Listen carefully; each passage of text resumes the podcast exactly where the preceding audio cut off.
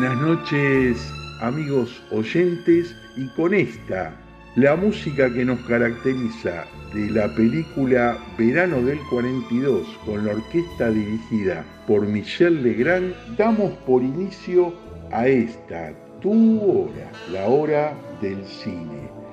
Y hoy te propongo viajar hacia el oeste sudoeste para que en la provincia de Río Negro, exactamente la ciudad de Chipoleti, nos encontremos con una talentosa persona. ¿De quién estoy hablando? De Nacho Dobré. Él nos va a explicar a qué se dedica. Hola Nacho, Esteban Buzo desde Mar del Plata, Argentina, te saluda.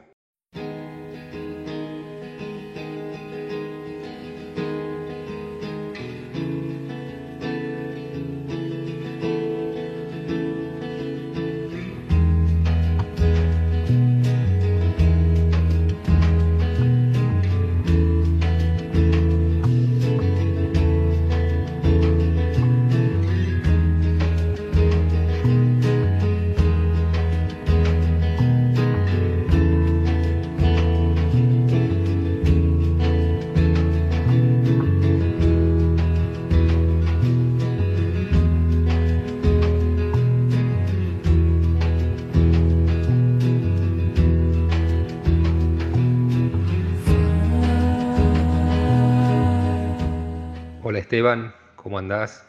Bueno, muchas gracias por la invitación y por esa introducción un tanto exagerada, sobre todo vinculado con lo de talento, eso siempre se tiene que demostrar. Acá estamos desde el norte de la Patagonia, en Cipolletti. Mi nombre, como vos decías, es Nacho Dobré y soy uno de los integrantes del grupo Cine Cipolletti. Es un colectivo formado por diferentes personas que nos dedicamos a diferentes tareas y trabajos, pero que una vez al año nos juntamos para trabajar en la organización del concurso nacional de cine independiente de Cipolletti, una actividad que tiene un nombre tan extenso como su trayectoria. El concurso de Cipoletti es un festival de cine, principalmente vinculado al cortometraje, pero que también tenemos algunas actividades extras que se viene realizando ya desde hace 37 años en nuestra ciudad a los oyentes y a mí, obviamente que donde vos estás en este momento, una historia y un recorrido de vida te ha llevado hasta este momento. Entonces nos gustaría saber dónde naciste, cómo fueron tus inicios, la primaria, etcétera, tu familia. Como les decía, mi nombre es Nacho Dobré, soy oriundo de la ciudad de Cipolletti, nací en el año 75 en esta ciudad ubicada en el Alto Valle de Río Negro y Neuquén, del lado Río Negrino. Fui a la escuela primaria aquí en la ciudad y a la secundaria también. Y una vez que terminé esos años de educación inicial, primaria y media, decidí ir a estudiar en principio agronomía a la ciudad de La Plata, a la Universidad Nacional de La Plata. Mm, tuve un trayecto bastante corto en agronomía porque a medida que avanzaba el año me daba cuenta que mis intereses iban para otro lado, era un lado bastante diferente, entonces decidí pasarme y estudiar comunicación social con orientación en periodismo. Durante esos años estaba interesado en el periodismo. Egresé la UNLP en 2001, en un momento bastante particular, digamos, condicionó mi perspectiva de futuro, decidimos junto con mi pareja volver a, a Cipolletti. Para ese entonces ya se había despertado en mí ese interés muy profundo por el cine y fue como el punto de partida para empezar a interesarme en lo que sucedía en la actividad cinematográfica en la zona del Alto Valle aquí en la provincia provincia de Río Negro. Bueno, pero antes de llegar a La Plata, se me ocurre, imagino, que en el terruño, en la escuela primaria, en la escuela secundaria, debes tener varias anécdotas que te han marcado de alguna manera para después haber decidido llegar hasta la Universidad Nacional de La Plata para estudiar la carrera que elegiste. Me gustaría que me comentes algo destacado así entre la primaria y la secundaria, que realmente lo tengas presente como si lo hubieras vivido ayer. Bueno, hay un par de cosas que uno podría reconocer como momentos intensos o fuertes o experiencias que de alguna manera van eh, configurando lo que uno termina siendo, ¿no? Yo no sé si esas experiencias están tan vinculados a la educación formal. No, me voy a extender mucho ahora, pero yo soy bastante crítico con la formación que nos dieron la escuela primaria y secundaria, por lo menos en aquellos años, y en relación a la manera de aproximarse a la literatura y a la narrativa. Pero sí hubo otras cosas por fuera que, yo creo que, que han sido muy importantes. Una de ellas tiene que ver con que en los años 80, cuando yo rondaba más o menos los 10 años, 8, 10 años, mi padre y mi madre eh, se vincularon al movimiento del Super 8 acá en la ciudad. De una manera muy corta, no, no, ellos no continuaron, pero sí en los comienzos eh, eh, formaron grupo o asistieron a las clases y los seminarios que daba Lorenzo Kelly, que fue un precursor del cine en la región, esos unos seminarios vinculados al manejo de la cámara de Super 8 y ellos produjeron algunas películas caseras, amateurs, vinculadas a ese formato. Y eso eh, lo tengo muy presente en, como, recuerdo en mi vida. Por otro lado, también en casa se, leía mucho, o por lo menos los libros eran objetos bastante presentes, y tenemos un tío que nos visitó por aquellos años y que estaba muy ligado a la historieta. Y yo recuerdo nuestros veranos en Córdoba con mi hermano mayor, eh, momentos muy calurosos de verano, donde no se podía hacer mucho en la calle. Nuestra diversión y nuestra manera de pasar el tiempo era leyendo historietas en la casa de mi abuela. Y yo creo que eso ha sido muy importante para lo que terminé siendo, que digamos, en este proceso, ¿no? Porque uno no nunca termina de ser, ¿no? que está en constante transformación, pero creo que eso fue muy importante porque definió un cierto vínculo, primero con la narrativa, es decir, con el contar historias, y por otro lado, con la imagen. Qué bueno, ya vamos formando la personalidad de Nacho Dobré. Eso fue en la primaria, cuando uno está pasando de la niñez a la preadolescencia, pero me gustaría saber, continuando con la historia de tu vida, en la secundaria, cuando uno ya de preadolescente pasa a adolescente, ¿qué fue lo que te marcó, lo que te condujo primariamente en ese estado, dado a, esa diferencia que tenés con los métodos educativos tradicionales?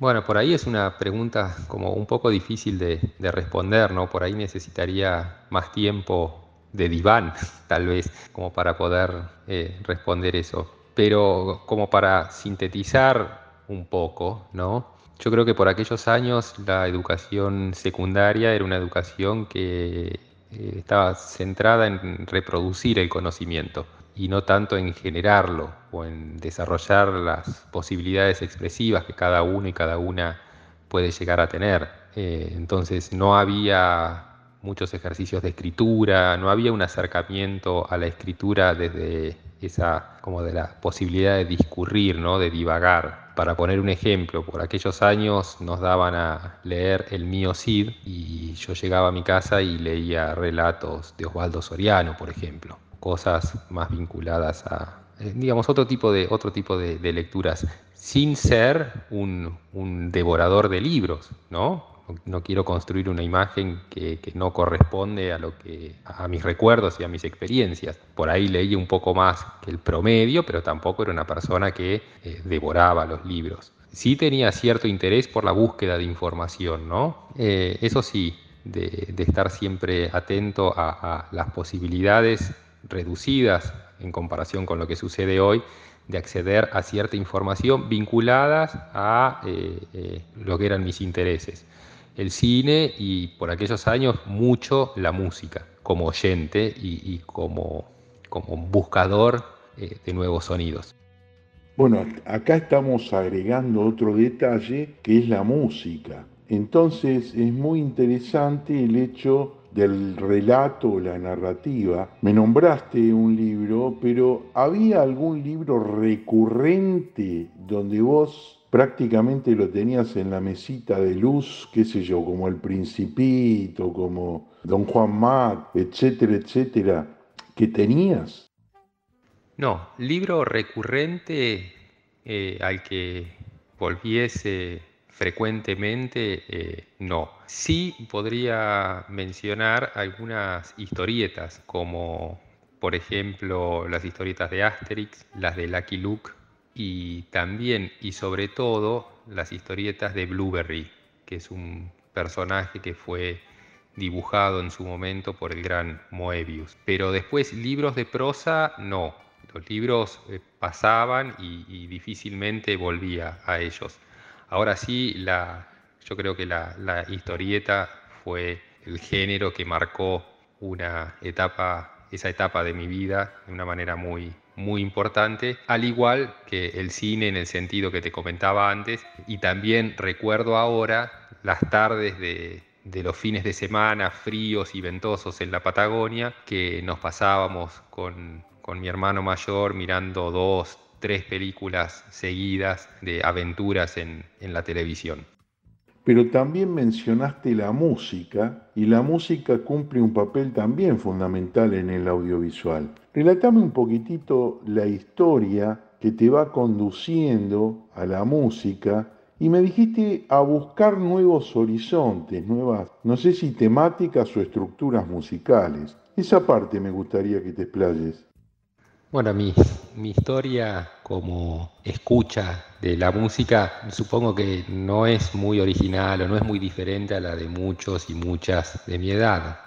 El inicio se podría resumir en, la frase todo arrancó con los Beatles y a partir de ahí se fue desenvolviendo, se fue desplegando por diferentes horizontes. No, no me gustaría como limitar en, en esta ocasión a, un conjunto de intérpretes o de bandas o de músicos que, que, me hayan gustado y que me gusten, me sigan gustando en la actualidad o de los que disfrute escuchar, pero una cierta actitud a, estar atento a esto, como decía recién, como nuevos sonidos y, y, no quedarse en un solo lugar, en un lugar conocido y en el que te podés sentir cómodos. Yo he escuchado muchas cosas que no me han gustado, que no he disfrutado pero que sin embargo eh, no me arrepiento de haberlas buscado porque eso de alguna manera amplía un poco tu horizonte de escucha, tu mirada sobre, sobre la música. ¿Y qué fue eso que no te gustaba, pero que igualmente lo escuchaste, justamente y comparto con vos, para ampliar un poco el oído musical y saber que existen otras cosas? No, no, no recuerdo bien, pero por, decir algo, cosas vinculadas al noise o a la música industrial que no terminan de, llamar mi, atención, eh, o algunos géneros vinculados al, si querés, heavy metal, o son cosas que le he dedicado algún tiempo, no muy extenso, pero lo suficiente como para saber que le dedico más o, paso a otra cosa, pero tampoco han sido tan, tan, tan extensos esos momentos. Pero la idea es no prejuzgar. Está buenísimo eso como concepto porque normalmente funcionamos así en la vida y cuando vos lo afirmás y lo reafirmás de no prejuzgar, es como abrimos la mente a una posibilidad, a una nueva posibilidad y a una posibilidad distinta, lo cual eso es muy importante de transmitir y sobre todo a cualquiera que nos está escuchando en este momento. Es mucho más rico, más fructífero el hecho de no tener ese prejuicio cuando vamos a leer, cuando vamos a escuchar, cuando vamos a ver algo distinto, ¿no? Y nuevo a su vez. Ahora mi pregunta es, después de todo esto que viajaste a, La Plata a estudiar agronomía, ¿Qué fue lo que te llevó a estudiar agronomía? ¿Alguna cuestión social ligada a tu familia? Eh, no, no, no tiene que ver con, mi familia. Eh, la cuestión es que yo venía de hacer un año de intercambio como estudiante secundario en Nueva Zelanda y ahí viví en el campo, en una granja de ovejas. Como que me quedé medio enganchado con eso y pensé que podía llegar a ser parte de mi futuro, pero evidentemente no fue así. O sea que hubo una parte de tu historia que te fue desviando, digamos, de, lo que vos ya previamente tenías dentro tuyo, y bueno, y pudiste recuperar, ¿no? Por eso estudiaste comunicación social y periodismo. Ahora, ¿qué fue lo que te llevó desde La Plata? Porque calculo que todo lo que es La Plata, el conurbano, capital, hay mucha fuente de trabajo con respecto a los medios de comunicación, y sin embargo te volviste al pago chico. Sí, bueno, se puede resumir en pocas palabras, algo que es bastante más complejo, pero que podríamos sintetizar en un enunciado, la crisis del 2001. La Plata por aquellos años era un lugar muy difícil. Yo estaba trabajando en un videoclub, pero bajo condiciones de explotación terribles y no había muchas perspectivas en el plano laboral. Hacer la mudanza o la movida a ir a Buenos Aires era prácticamente dar un salto al vacío en ese momento y bueno, uno a veces las condiciones de subsistencia lo llevan a tomar ciertas decisiones. Parte de esa, una de esas decisiones fue volver a, Cipoletti, nada, a buscar la vida aquí. Sí, el 2001 realmente fue un año nefasto para muchos, ¿no? Y con oportunidades para otros, como bueno, en realidad debe ser tu caso. Y a partir de tu llegada a Cipoletti, ¿cómo arranca esa inclinación para tener idea y la recopilación de la historia del cine de tu lugar, de tu región, de tu pago chico? Al poco tiempo de llegar a Cipoletti, uno de mis amigos de, toda la adolescencia y durante la época de estudiantes y que continuamos siendo amigos en la actualidad, Juan Martín Vilanova, me invitó a participar del concurso de cine, el Festival de Cine de nuestra ciudad, el concurso nacional de cine independiente de Cipoletti. Juan Martín es hijo de Alberto Vilanova, quien fue uno de los impulsores del festival hace ya unos cuantos años atrás. Alberto había fallecido sorpresivamente unos años antes y Juan Martín, su hijo, que siempre estuvo muy, fue muy cercano a su padre en, sus actividades y lo acompañó en muchas cosas, ya había tomado la posta en la organización del festival junto con, por entonces también estaba Lorenzo Kelly. En ese marco me, invitó a acompañarlo en la organización, el primer año fue como jurado y después ya pasé a, integrar el grupo Cines Cipoletti, que es el, el, grupo que actualmente organiza el festival, y bueno, a partir de ahí empezó como un recorrido muy ligado al cine de la región. Ya que estamos, estaría interesante que puedas mencionar a la mayoría de la gente del grupo Cipoletti que forma parte del festival del mismo nombre internacional para conocernos. Sí, claro. En la actualidad, el grupo Cine Cipoletti está conformado por Juan Martín Vilanova, Pablo Gautier, Cecilia Guerrero y yo. Previo a eso también pasaron por sus filas eh, Paco Caparrós y Raúl Escrava. Y contame, ¿alguno tiene eh, actividad dentro del audiovisual? Eh, ¿Y vos concretamente a qué te dedicas?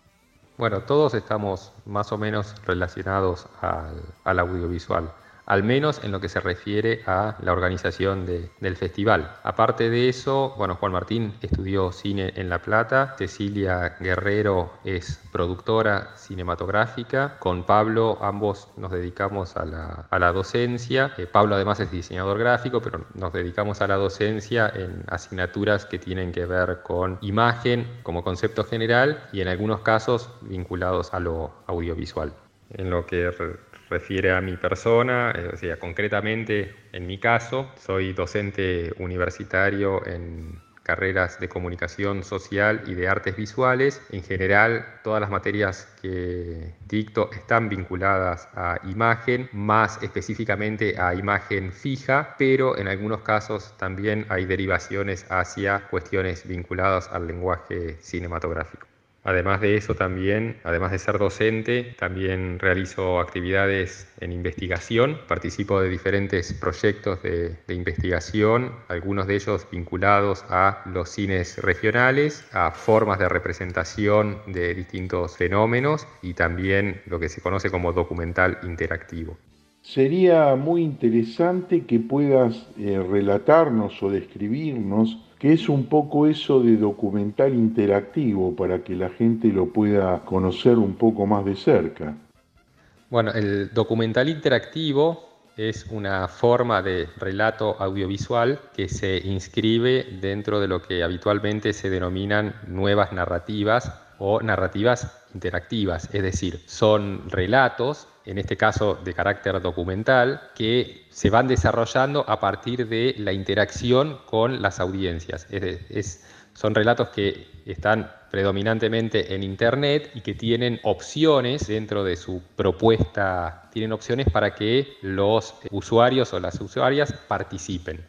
Muy interesante como, como herramienta, como metodología eh, ahora lo que no entiendo eh, es el, sistema, es decir, si yo hago un documental sobre, por ejemplo, la música negra en la Argentina, lo hago, lo edito, lo presento. No sé en qué momento o de qué forma el que lo ve o el que está conectado de alguna manera puede cambiar el rumbo de la historia o modificar el rumbo de la historia. Y si además tiene que o tiene la posibilidad de subir alguna respuesta, ya sea fotográfico, video o demás, ¿cómo sería esa melange? Técnicamente, ¿cómo, cómo se elabora?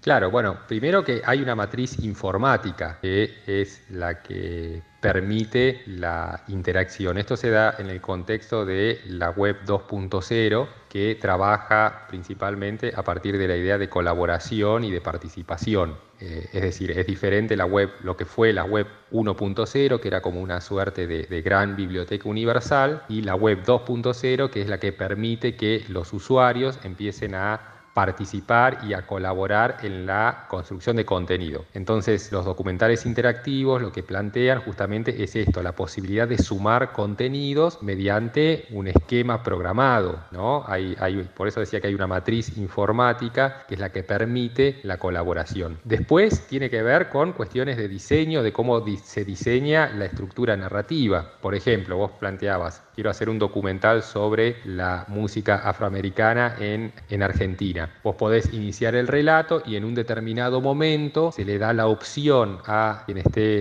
eh, observándolo de seguir por la opción A, que podría ser el Río de la Plata, ¿sí? la música afroamericana en el Río de la Plata, o la opción B, la música afroamericana y sus vínculos con sus desarrollos en el noreste, por ejemplo. ¿no? Entonces el usuario ahí elige ir por A o ir por B. Si elige ir por A, B va a quedar latente, no va a hacer ese recorrido. Si elige la otra, la que queda latente es A. Entonces en ese sentido se va construyendo el relato. Es como deja de ser un relato lineal para ser un relato de carácter más reticular. Y en esa reticularidad hay opciones que tal vez los usuarios no lleguen a, a navegar porque han tomado otras decisiones sería, resumiéndolo, como un documental transmedia, multidireccional. Claro, sí, uno podría ponerse también como más preciso terminológicamente, un documental transmedia no necesariamente implica la participación de los usuarios, o eh, eh, hay una cuestión terminológica ahí que habría que como hilar fino, pero más o menos esa es la idea.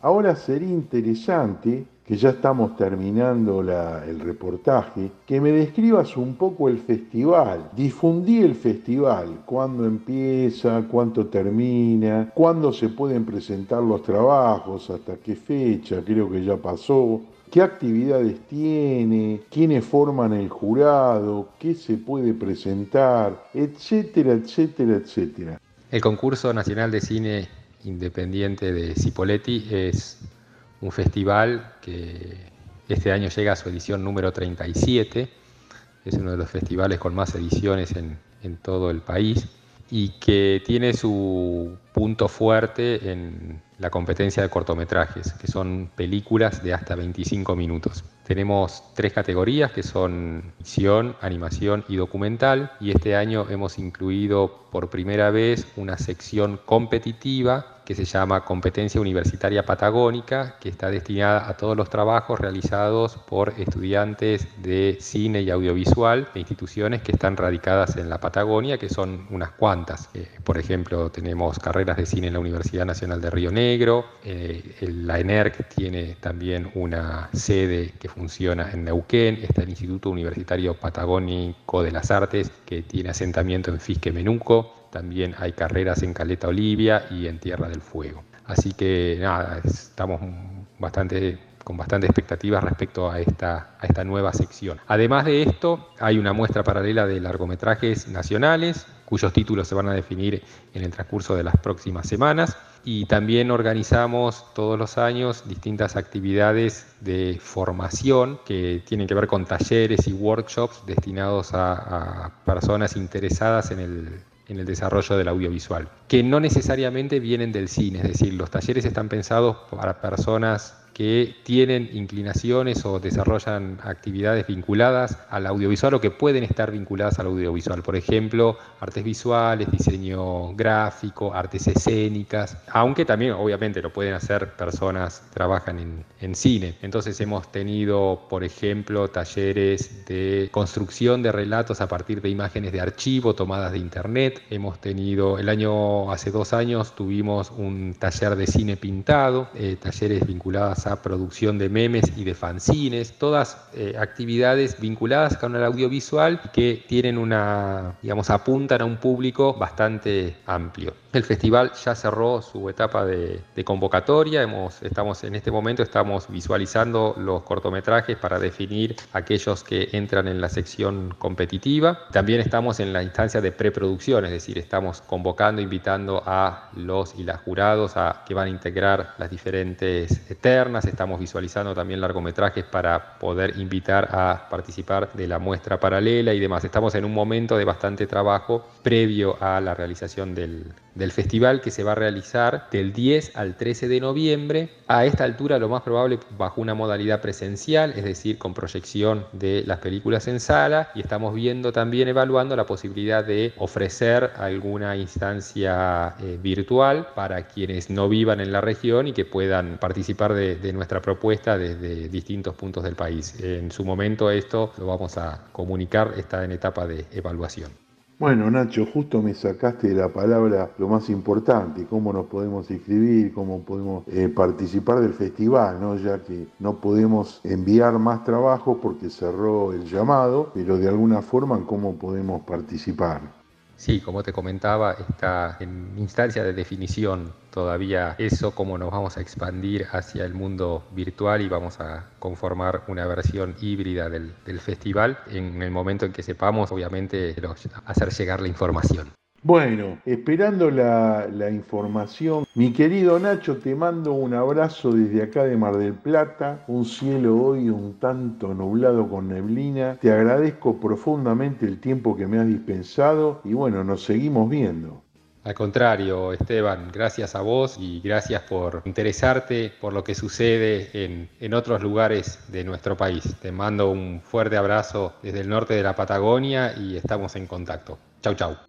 Bueno, no solo de la Patagonia, el programa es latinoamericano, cine y producciones latinoamericano, obviamente que estamos incluidos. Mis queridos oyentes, y como en la vida todo termina, es mi dicho favorito, le damos el adiós y el agradecimiento a nuestro querido amigo Nacho y nos volvemos a encontrar la semana que viene con otro reportaje impresionante como este. Gracias.